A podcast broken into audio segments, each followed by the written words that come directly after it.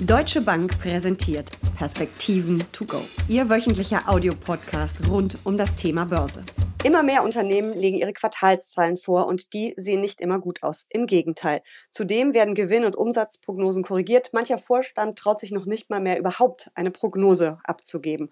Und dann ist da noch US-Präsident Donald Trump, der mal wieder den Chinesen droht. Über die aktuelle Lage an den Märkten diskutieren Uli Stephan von der Deutschen Bank und ich jetzt in den Perspektiven to go. Für uns gibt es leider noch keine Lockerung. Wir halten weiter Abstand. Mal sehen, wie lange noch. Uli, hast du schon mal eine Quartalszahlensaison erlebt, wo so viel korrigiert wurde und wo es so viele Warnungen gab? Ja, es ist schon außergewöhnlich. Die Erwartungen waren natürlich im Vorfeld schon stark zurückgegangen, aber dass äh, so viele Unternehmen ähm, auch sich keinen weiteren Ausblick trauen, ist natürlich der Situation geschuldet, aber durchaus ungewöhnlich. Ja, ich finde es auch Wahnsinn. Es gibt eine Studie von EY, der Unternehmensberatung, und äh, letztes Jahr gab es wohl schon relativ viele Warnungen und dieses Jahr waren es doppelt so viele. Also es ist wirklich extrem und die bemängeln eben auch diese fehlenden Prognosen. Das macht es natürlich für Anleger nicht unbedingt einfacher. Ja, wie gesagt, es gab ja schon im Vorfeld einige Warnungen. Insofern ist die Berichtssaison, was die Unternehmen, die die Erwartungen schlagen versus die, die sie nicht schlagen, gar nicht mal so völlig außergewöhnlich schlecht. Also beispielsweise in Europa sind es äh, deutlich über 50 Prozent der Unternehmen, die die äh, Gewinnerwartungen der Analysten sogar übertreffen. In Amerika sind es in Anführungsstrichen nur 65 Prozent. Und das ist für Europa eigentlich ein normaler bis guter Wert und für die USA natürlich äh, etwas negativer. Aber da sieht man, dass eben im Vorfeld der Berichtssaison die Erwartungen doch schon sehr stark gedrückt worden waren. Ja, und das richtig schlimme Quartal wird ja wahrscheinlich erst das zweite Quartal sein. Das sind ja jetzt die Zahlen ja. fürs erste Quartal. Und wir haben ja unseren Lockdown, ja, die Wirtschaft fuhr schon so ein bisschen runter ab äh, Februar, aber so richtig zu Hause hocken wir alle seit Mitte März und alles ist dicht. Also das richtig dicke Ende kommt ja erst noch. Ja, damit rechnen wir auch, dass das zweite Quartal äh, nochmal schlechter wird als das äh, erste Quartal, dass das zweite Quartal sowohl volkswirtschaftlich wie auch von den Unternehmen sicherlich den Tiefpunkt markiert. Wir sehen zwar im Laufe dieses zweiten Quartals äh, graduelle Öffnungen, je nach Region äh, sicherlich unterschiedlich, aber äh, leichte Öffnungen. Trotzdem wird es natürlich schrecklich werden. Es gibt einzelne Analysten, die also mit einem Rückgang der Gewinne von über 100 Prozent im zweiten Quartal gegenüber dem ersten Quartal wieder rechnen. Also da sieht man, dass man von Pluserwartungen dann doch deutlich in den negativen Bereich hineinkommt. Das ist sicherlich extrem. Aber das zweite Quartal, da müssen wir uns schon darauf einstellen, wird nicht mhm. gut. Äh, wir erwarten ja jetzt zum Beispiel auch ähm, am Ende der Woche eine, äh, eine Zahl für die US-Arbeitslosigkeit, äh, wo wahrscheinlich 22 bis 23 Millionen Jobs wegfallen. Und das zeigt natürlich schon die ganze Dynamik, die hier äh, negativ äh, auf die Ökonomie im zweiten Quartal ausstrahlt. Wir haben ja in den letzten Wochen schon öfter darüber gesprochen, welche Branchen es besonders hart treffen dürfte, welche vielleicht weniger hart und äh, welche vielleicht sogar Gewinner der Krise sind. Ähm, haben sich da unsere ganzen Prognosen bestätigt? Wer sind jetzt die großen Verlierer? Wer sind die vielleicht ein bisschen nicht ganz großen, aber doch Gewinner? Also interessanterweise spielt sich dieses Ganze in Europa relativ lehrbuchartig ab. Hier haben wir tatsächlich gesehen, dass ab Mitte Februar, also als es sozusagen anfing, von den Höchstkursen ja extrem schnell zu bröckeln, äh, die defensiven Sektoren und auch die defensive Technik, hier ist äh, vor allen Dingen die Software äh, zu nennen, äh, relativ besser performt haben. Seit ähm, Mitte März, als man dann mit den geld- und fiskalpolitischen Maßnahmen eine erste Bodenbildung gesehen hat äh, und wir ja dann doch auch wieder einen sehr bemerkenswerten Anstieg erlebt haben. Da waren es dann äh, in Europa vor allen Dingen eher die zyklischen Werte, äh, die dort sehr gut performt haben. In Amerika gibt es ein paar Ausnahmen. Hier ist äh, vorneweg zu nennen die Gesundheit. Das liegt wohl am Ausscheiden von Bernie Sanders aus dem Präsidentschafts- Wahlkampf äh, beziehungsweise der Dominierung als äh, demokratischer Kandidat. Er wollte diesen Bereich sehr stark regulieren und da gibt es wohl eine gewisse Erholung. Und der zweite große Thema ist natürlich Corona, wo einige Gesundheits-Pharmaunternehmen sehr gut performen. Die beiden weiteren Ausnahmen hängen aus meiner Sicht eher mit dem Zins zusammen. Das sind die Versorger und die Immobilienunternehmen, die auch mit dieser Erholung dann ähm, ab Mitte März äh, relativ gut performt haben. Und äh, wenn wir uns jetzt angucken, wer da die heftigen Warnungen ja rausgibt, Umsatz- und Gewinnwarnungen und sich die Prognosen spart, da sehen wir natürlich auch, dass es vor allem Konsumwerte sind. Ähm, in Deutschland war es zum Beispiel auch eine Adidas, ähm, dass es Luftfahrtunternehmen sind natürlich, die wirklich am Boden liegen. Ähm, die werden sich wahrscheinlich aber so schnell auch gar nicht erholen, oder? Ja, in Europa sind die Gewinne insgesamt rund 20 Prozent unter Vorjahr. Besonders getroffen hat es äh, den ähm, Konsum und hier vor allen Dingen die Konsumgüter, die man eben dann kauft, wenn es einem besonders gut geht. Äh, in der Börsenamtssprache heißt das discretionary. Hier haben wir äh, Gewinnrückgänge um äh, über 70 Prozent gegenüber dem Vorjahr gesehen.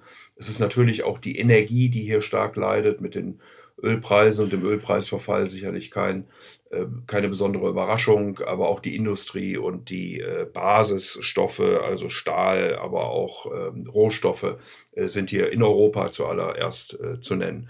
In Amerika ist das Bild noch ein bisschen anders. Hier haben wir vor allen Dingen große Rückstellungen bei den Finanzwerten gesehen und das hat dort die Gewinne um 50 Prozent gegenüber dem Vorjahr runtergedrückt. Rückstellungen für mögliche Kreditausfälle ähm, es gibt ja auch verschiedenste Diskussionen über Autokredite, also gerade die privaten Haushalte, die äh, in den USA ja traditionell stärker verschuldet sind, kein Kurzarbeitergeld, Arbeitslose und das führt dann dazu, dass eben Kredite potenziell ausfallen, auch im Energiebereich und die Banken entsprechende Rückstellungen zu bilden haben. Ist das in Europa anders? Sind da noch nicht so starke Rückstellungen für Kreditausfälle gebildet worden? Äh, teils, teils, ähm, aber wir haben natürlich in Europa einfach automatische Stabilisatoren, die dafür sorgen, dass auch bei den Konsumenten die Ausfälle nicht so äh, gravierend sind, äh, wie wir das äh, in den Vereinigten Staaten sehen. Nichtsdestotrotz auch hier die Financials insgesamt mit über minus 20 Prozent Gewinnen gegenüber Vorjahr. Nun ist da ja so ein, vor ein paar Tagen ein altes Gespenst wieder aufgetaucht. Wir haben ja irgendwie schon lange nicht mehr über den Handelsstreit und ähm, irgendwelche Strafzölle gesprochen und auf einmal wird da wieder gedroht von US-Präsident Trump. Das ist an Märkten nicht besonders gut angekommen. Wird sich das wieder zuschauen? Zuspitzen alles? Ja, es scheint so zu sein. Ich äh, bin auch nicht ganz sicher, ob er damit tatsächlich von innenpolitischen Fragestellungen äh, ablenken möchte. Äh, zumindest sind seine Zustimmungsraten mit 43 Prozent äh, relativ gering. In einigen Umfragen führt auch Joe Biden gegenüber Donald Trump. Da hat sicherlich noch nicht die heiße Phase angefangen, deswegen muss man das alles mit Vorsicht genießen. Wobei Trump an der Stelle ja schon gesagt hat, den Umfragen würde er nicht glauben. Ja, wie gesagt, wir sind da noch an einer relativ äh, frühen, äh, einem frühen Zeitpunkt äh, und von daher wird man sehen, wie sich die Dinge entwickeln. Es ist aber trotzdem so gewesen, dass seit den 60er Jahren des letzten Jahrhunderts äh, kein Präsident gewählt worden oder wiedergewählt worden ist, bei dem die Arbeitslosigkeit in den äh, zwölf Monaten vor Wahl gefallen, äh, Entschuldigung, gestiegen sind. Ähm, also insofern äh, ist das auch kein gutes Zeichen für Donald Trump und jetzt beißt er ein bisschen um sich äh, insbesondere Richtung China, einmal wegen Corona und äh, das zweite sind die Handelsabkommen, man halte sich fest, die ja erst im Januar geschlossen worden sind. Also es kommt einem heute wie mhm. eine Ewigkeit vor, dabei ist es gerade mal vier Monate her, dass die USA und China sich hier geeinigt haben. Die Chinesen haben versprochen, bestimmte Güter aus den Vereinigten Staaten abzunehmen und aufgrund des ganzen Corona-Themas äh, findet das offensichtlich im Moment nicht in der Weise statt, wie vereinbart. Und deshalb droht äh, Donald Trump jetzt auch wieder mit Zöllen oder mit sonstigen Maßnahmen gegen China, auch was die Technologie angeht. Ähm, und das ist sicherlich nicht schön für die Börse und wäre dann ein weiteres Kriterium, was sicherlich negativ dazu käme, abgesehen von Corona und den Diskussionen, die wir ohnehin schon haben. Jetzt haben wir uns über so viele negative Nachrichten unterhalten. Gibt es denn auch was Positives im Moment ähm, an den Märkten? Also wir haben ja einen sensationellen April gerade ähm, hingelegt, aufs Parkett gelegt, hätte ich beinahe gesagt. Die Erholung war ja klasse. Äh, glaubst du, dass es weiter aufwärts geht, dass die ähm, Anleger trotz dieses neuen Störfeuers äh, von Donald Trump weiter positiv in die Zukunft blicken werden? Ja, also wir gehen nach wie vor davon aus, dass wir eine Erholung äh, bekommen werden. Äh, hier haben wir auch schon mal über U und V geredet. Das ist wie gesagt eine Perspektive, ob man Monat äh, auf Monat, Quartal auf Quartal guckt oder eben im, in Jahresringen.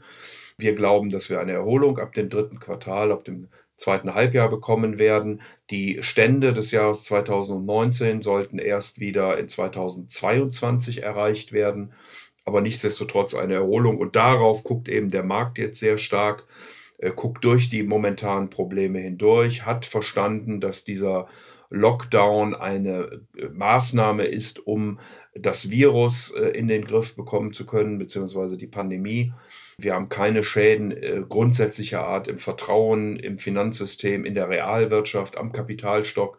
Und deswegen glauben wir eben auch, dass die Wirtschaft wieder raufgefahren werden kann. Sicherlich zuerst in der Produktion, bei vor allen Dingen den Services wird man gucken müssen, wie sich äh, also bei den Dienstleistungen, das Verhalten der Menschen auch möglicherweise geändert hat. Äh, man hat sich vielleicht an Homeoffice gewöhnt, man hat vielleicht ans digitale Shopping sich herangetastet, man ist vielleicht etwas vorsichtiger in Zukunft bei Großveranstaltungen, bei Reisen, bei Freizeitaktivitäten. Das könnte ich mir schon vorstellen, von daher wird es da etwas länger dauern. Aber wie gesagt, unterm Strich ähm, sollten wir mit den fiskal- und geldpolitischen Stimulusmaßnahmen plus den langsamen Lockerungen dann auch eine gewisse Erholung sehen können. Äh, und darauf guckt im Moment der Kapitalmarkt, wird aber sicherlich immer wieder auch Enttäuschungen erleben. Und äh, insofern werden wir wohl in den nächsten Tagen und Wochen noch schwankungsanfällig bleiben. Mhm.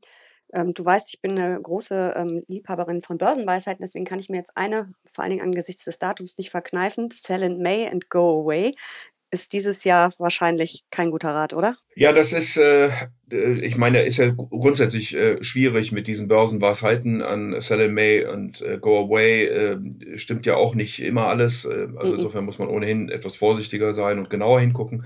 In diesem Jahr haben wir natürlich, wie gesagt, im zweiten Quartal große Probleme. Das hat der Markt, glaube ich, verstanden, hat ja auch entsprechend im Februar, März reagiert, haben jetzt eine Erholung gesehen. Es kommt darauf an, kriegen wir eine zweite Welle, wie werden wir öffnen, äh, wie geht das Ganze weiter.